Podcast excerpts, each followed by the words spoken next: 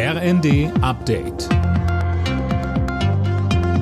Stündlich neu. Auf den Punkt informiert. Ich bin Nanju Kuhlmann. Guten Tag. Bayern führt bereits in diesem Monat eine Bezahlkarte für Asylbewerber ein. Bayerns Ministerpräsident Söder schreibt heute bei X, unsere Bezahlkarte kommt schneller und ist härter. Christiane Hampe mit den Einzelheiten.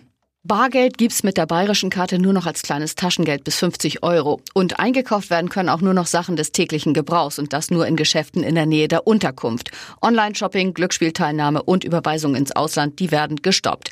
Die Bundesländer haben sich ja vor wenigen Tagen auf Standards zur Einführung einer Bezahlkarte für Asylbewerber geeinigt. In den meisten Ländern soll sie im Sommer oder spätestens im Herbst kommen. Krebs wird schon bald kontrollierbar oder sogar heilbar sein. Davon geht BioNTech-Gründer Ugur Shahin aus. Dem Spiegel sagte er, dass erste Medikamente zur Krebstherapie bereits ab 2026 bereit für die Zulassung sind. BioNTech forscht zurzeit an knapp 30 Krebstherapien.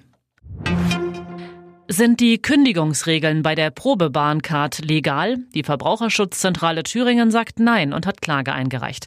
Uwe Schimonek, was bemängeln die Verbraucherschützer denn?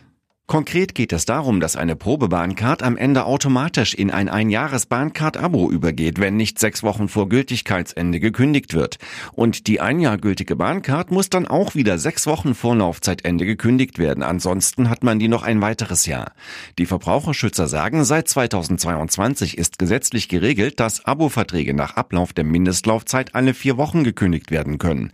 Und das muss auch für die Bahn gelten. In LA wird in der Nacht der wichtigste Musikpreis der Welt verliehen. Die Grammy-Verleihung steht an.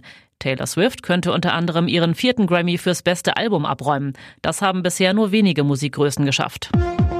Alle Nachrichten auf rnd.de